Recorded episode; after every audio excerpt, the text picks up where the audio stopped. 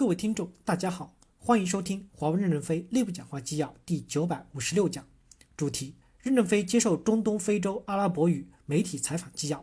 本文刊发于二零一九年十月二十日。任正非说：“各位都是世界级的媒体，专程来采访我，我感到非常的荣幸。我去过非常多的阿拉伯地区，几乎走遍了中东北非的所有国家，对阿拉伯文化的灿烂和悠久的历史由衷的敬仰。我有位好朋友王汉江。”曾经是对外经贸部西亚非洲司司长，他是学阿拉伯语的。我们二十多年交往中，他不断的给我讲阿拉伯文化的博大精深。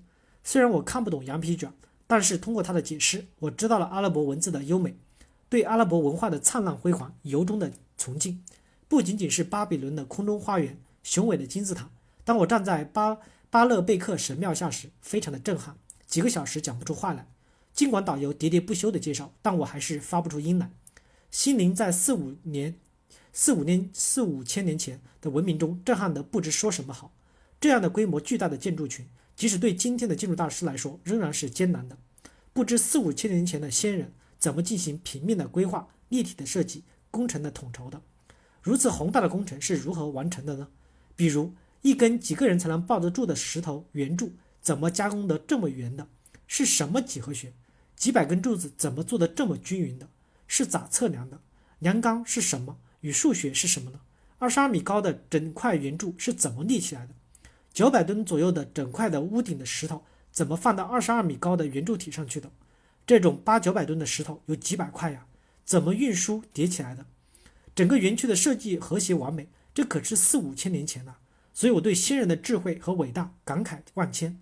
在卢克索神庙、佩特拉古城。很多的地方都是这个感觉，包括埃及的博物馆中，四千五百年前的雕塑，人的眼睛这么活灵活现，炯炯有神，栩栩如生。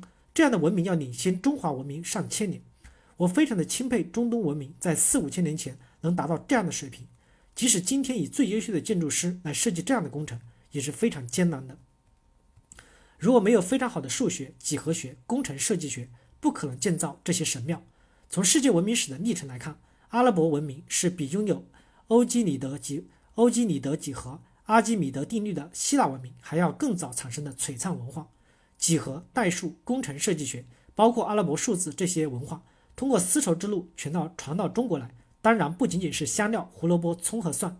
现在大家认识到的阿拉伯数字是伟大的数学基础，尤其零这个数字的出现，是世界跨时代的技术革命创新。虽然过程中有几百年的争议，但是阿拉伯数字加上这个零。给人的文明进步形成了巨大的推动力。当我们站在长城上遥望金字塔的时候，想象我们的先人骑着骆驼一步一步地把丝绸、茶叶运送到阿拉伯，把阿拉伯的香料、胡萝卜、大蒜运到中国来，这是伟大的艰难历程。所以，我们赞叹先人丝绸之路的伟大，连接了中亚文明。我认为我们今天还要继承发扬丝绸之路，要从骆驼走向五 G，走向高铁，促进这两个经济板块的腾飞。谢谢大家，你们可以随意提问。埃及记者提问：首先，非常感谢任正非先生给我们提供机会。我是埃及金字塔报的代表。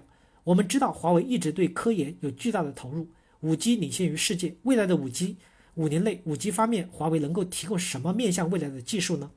任正非回答说：首先，我非常的崇拜埃及的伟大，不仅仅是两千多年前当时最大的亚历山大图书馆、金字塔，以及近代开凿的苏伊士运河。都是人类文明中很伟大的一面。稳定的埃及社会和友善的埃及人民带来了极好的旅游文化。当我们乘着游船在尼罗河上漂流的时候，我就感叹：为什么黄浦江上不能飘扬着尼罗河上的歌声呢？我们要向埃及学习许多的东西。振兴一个国家和民族，主要在教育。希望我们能支持服务，造出这么大的金字塔，有历史上最早最大的亚历山大图书馆。敢于开发苏伊士运河的伟大国家和民族再次振兴。我们要用五 G 和新建的技术帮助埃及填平数字鸿沟，对普及文化教育做出贡献。感谢大家的收听，敬请期待下一讲内容。